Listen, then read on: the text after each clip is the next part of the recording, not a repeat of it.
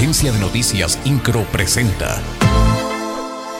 Resumen informativo. La Secretaría de Salud en el Estado informó que ya son cinco los casos confirmados de viruela símica o viruela del mono en Querétaro. Los casos positivos se encuentran distribuidos en el municipio de Querétaro con tres casos y Corregidora con dos. Del total de casos confirmados, 100% corresponden a hombres y están en el grupo de edad de 30 a 44 años.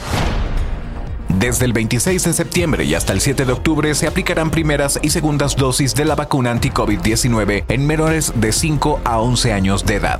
La Secretaría del Bienestar lanza la nueva convocatoria cuya aplicación comenzó ayer en dos sedes, el Parque Bicentenario y el Estadio Corregidora. El coordinador de la UCBEC, Raúl Iturral de Olvera, dio a conocer que esta semana concluye la instalación del servicio de Internet en todas las escuelas de Querétaro.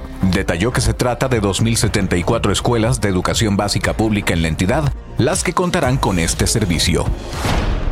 Nuevamente se presenta un presupuesto centralizado y focalizado en los proyectos prioritarios para el presidente de la República, aseguró Abigail Arredondo Ramos, presidenta estatal del PRI en Querétaro. INCRO, Agencia de Noticias.